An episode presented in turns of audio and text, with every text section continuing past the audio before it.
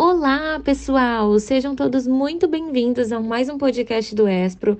Eu sou Letícia Oliveira, faço parte da equipe de treinamento e desenvolvimento do Espro. E no podcast de hoje nós vamos trazer um tema que é símbolo deste mês, que é Outubro Rosa.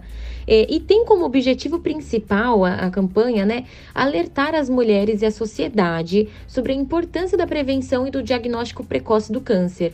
E, e, para tratar de um assunto tão importante, é primordial contarmos com o conhecimento de um profissional da saúde, né?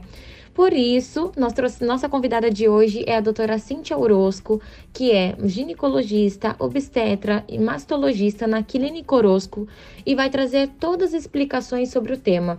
Doutora Cíntia, seja muito bem-vinda. Gratidão por aceitar a nossa, a nossa proposta e trazer todo o seu conhecimento aqui pra gente.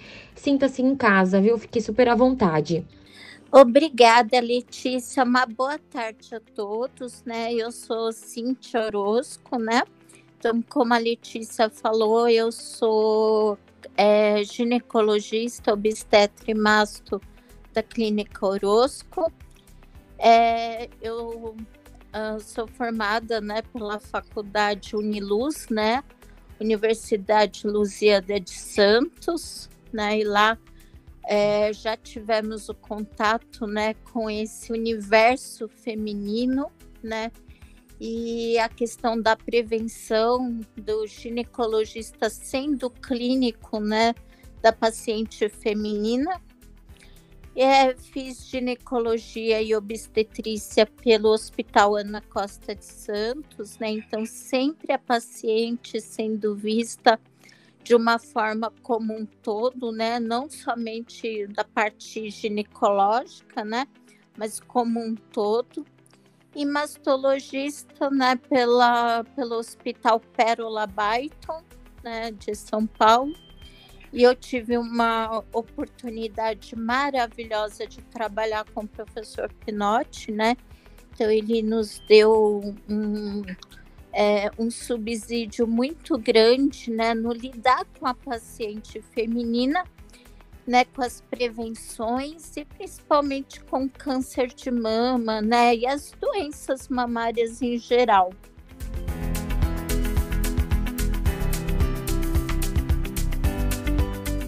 Doutora Cíntia, é, como prevenir o câncer de mama?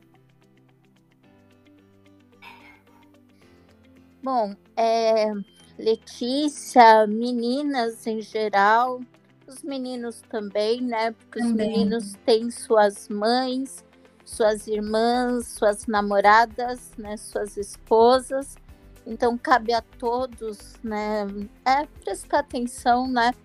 É, o câncer de mama ele não tem uma prevenção primária, né? Ele não pode ser detectado geneticamente e tratado geneticamente. Né? Nós temos uma prevenção secundária né, nos países desenvolvidos ou em regiões desenvolvidas, né? É, fazemos exames de rotina, é preconizada a mamografia. É, segundo o INCA, em mulheres a partir dos 50 anos, né?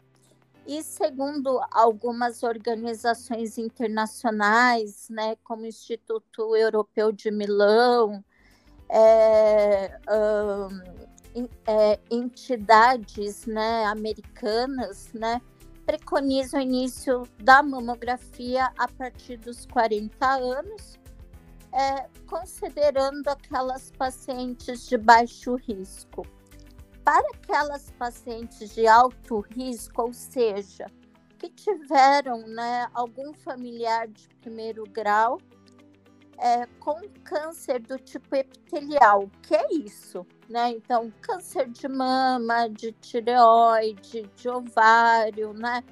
De rim, né? O renal, qualquer um desses, né? Com pessoas, né? Antes dos 40 anos, então, iniciamos essa rotina né, de prevenção 10 anos antes. Né? Então, com mamografia, se ela teve, é, a, independentemente se foi lado materno ou paterno, né?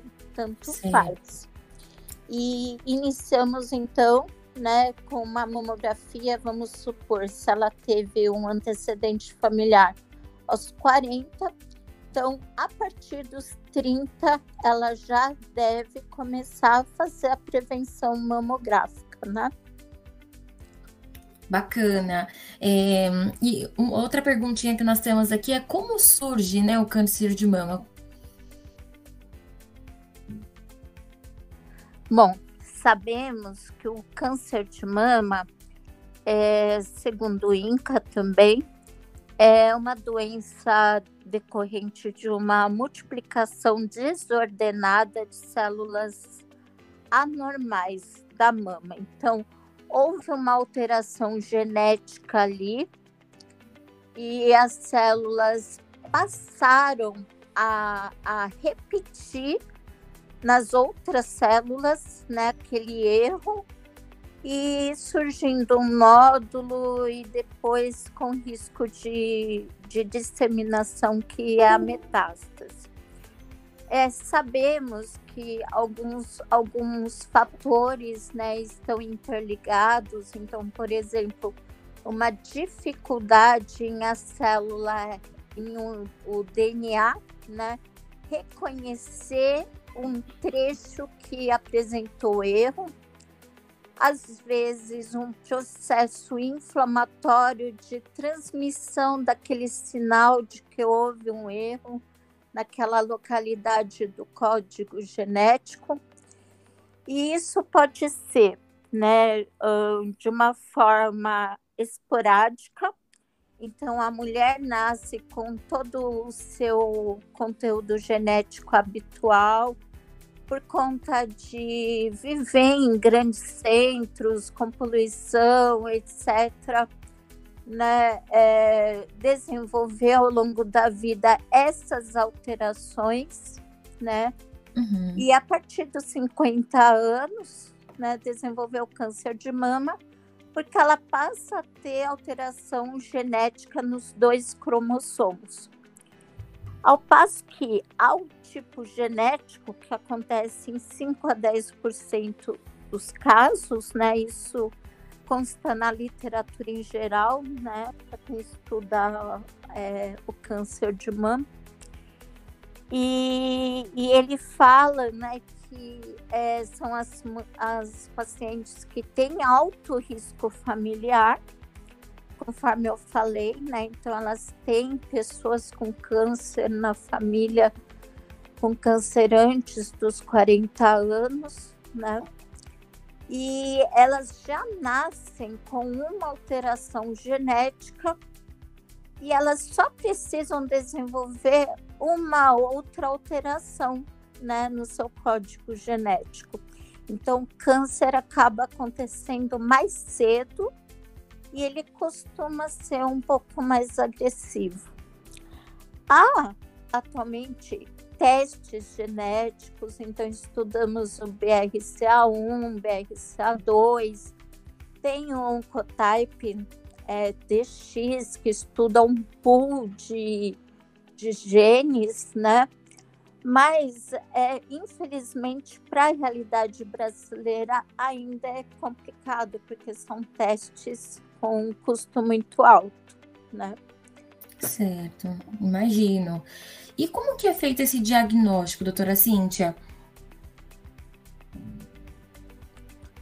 Bom, atualmente o diagnóstico é feito uh, através do autoexame, com a paciente tendo o hábito de examinar suas mamas todo mês, é, de preferência cinco dias após a menstruação, porque não vai ter mais aquele padrão né, de edema decorrente do ciclo menstrual, naquele edema, aqueles pontos que a paciente às vezes não sabe detectar se é nódulo ou se é glândula, né? Certo. Então, cinco dias após é, o ciclo, tudo isso passa e ela durante o banho, através né, dos, da espuminha do sabonete, que aumenta a sensibilidade ao toque, né? ela vai fazer movimentos circulares por toda a mama, com calma, vai dar uma olhadinha na axila e vai verificar se tem uma imagem, se tem ao toque é, uma área nodular, se é endurecido, irregular, se ele é macio, se ele é móvel. E vai ver a coloração da sua mama, da sua papila, né? Vai ver se ela não está vermelha, se ela não tem irregularidade na pele todos nós conhecemos como é a nossa pele normal, né? E quando há um câncer um pouco mais adiantado na mama, ela vai ver aquela, aquele aspecto de casca de laranja, né? Uhum. E, e vai ver também é, a papila inchada, com a pele inchada e totalmente distorcida, né? Então, é, isso ao exame físico. É, temos por hábito, então, a fazer o, diagnóstico secundário, a prevenção secundária através da mamografia, conforme discutimos a, a princípio, né, a partir dos 40 anos, né, na rede privada, e a partir dos 50 pelo sistema público, né? E lógico, se ela tem antecedente familiar com câncer muito cedo, podemos antecipar esse, é, a realização dessa mamografia. E toda vez que ela tiver um nódulo palpável, né, faremos todo o exame, exame completo na investigação desse nódulo. É, Uh, vale salientar que o nódulo de mama é uma das principais queixas em consultas ginecológicas, né? A maior parte delas, né, uh, trata-se de cisto, que são bolinhas com água, que não tem associação frequente né, ao câncer de mama, somente em 0,4% das vezes e associado a um pólipo dentro, né? E ao mesmo tempo é, é, é, é, esses nódulos, na maior parte das vezes, eles são benignos, né? Então, é muito comum fibroadenoma, que é um tumor que copia o padrão do tecido mamário e que é muito comum em adolescentes, pacientes abaixo dos 30 anos. E é, o câncer de mama, para aquelas pacientes que fazem é, acompanhamento é, frequente, né, anual, é, a gente vai detectar geralmente na forma de microcalcificações, as microcalcificações são aquelas areinhas que a gente verifica a mamografia que vão preceder o câncer propriamente dito, né? É, 10 anos antes, né?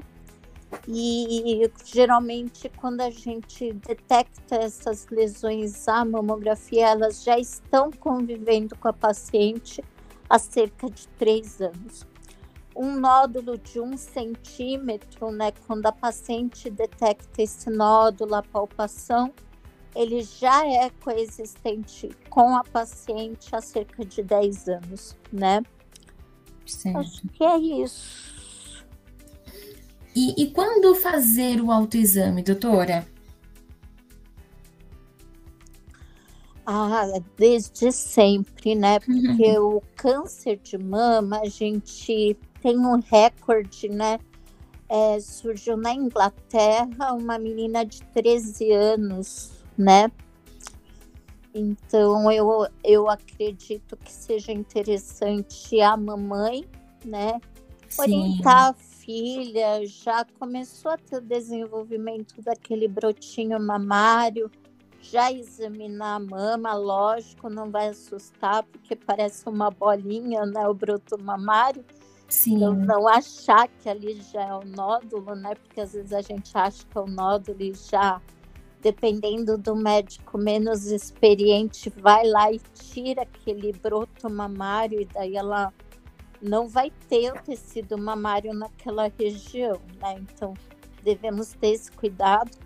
Mas o, o broto mamário ele é macio, ele vai ver o mesmo padrão por toda a extensão dele, diferentemente do nódulo, né? O nódulo é, é diferente em relação ao tecido, por isso que é muito importante saber termos o costume de examinarmos nossas mamas para sabermos o que é diferente nela, né?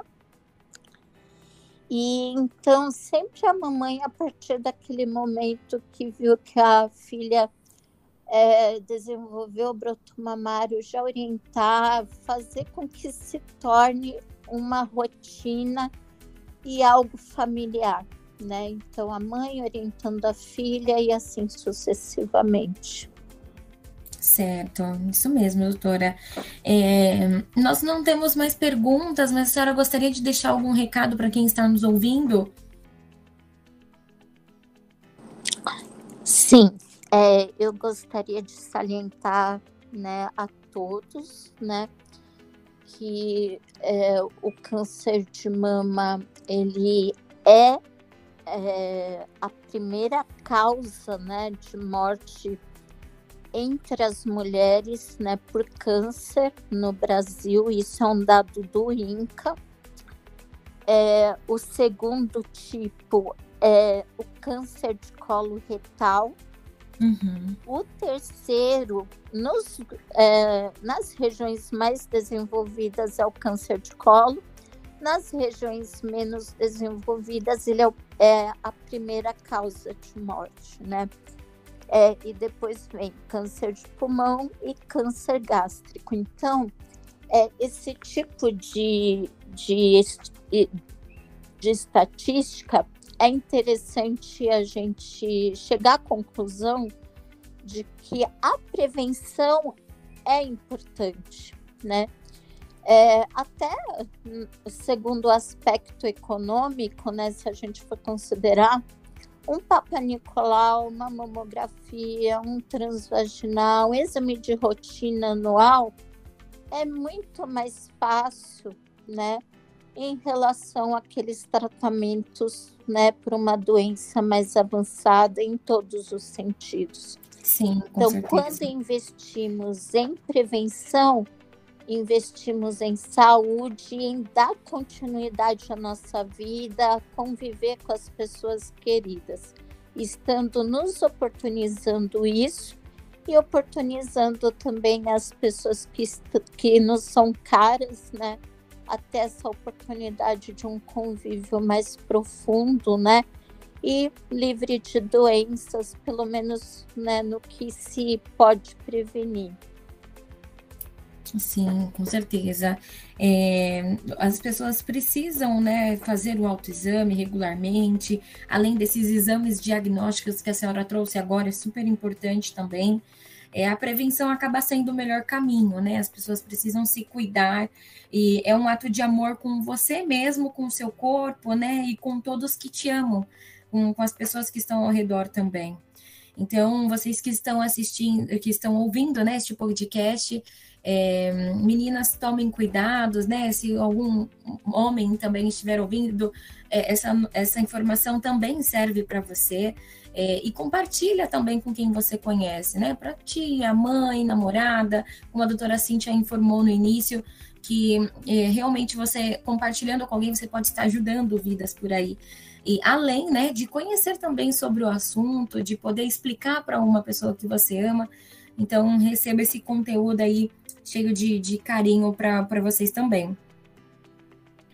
É, doutora Cíntia, tem mais alguma coisa que a senhora gostaria de trazer informar para gente? Ah, eu esqueci de falar, né, que os homens também podem ter o câncer de mama, né? Sim. Então é muito importante eles também cultivarem o hábito do autoexame. E é, assim, eles representam 1% dos cânceres de mama. Então, assim, Parece pouco, né? Mas vale a pena, porque sempre para aquele paciente é 100%, então não custa nada durante o banho também examinar. Para aqueles que têm o antecedente familiar, né, positivo, né, então que tem é, familiares com câncer antes dos 40 anos, é interessante fazer um acompanhamento mamográfico também. Perfeito. Obrigada, doutora Cíntia, por contar todo o seu, por trazer todo esse conteúdo para gente, por falar sobre esse assunto com tanto cuidado, carinho, né? É, nos sigam nas redes sociais, pessoal, Esprooficial, e fiquem ligadinhos em todos os conteúdos que nós publicamos por aí, tá bom? LinkedIn, Instagram, YouTube. Um beijo e até a próxima.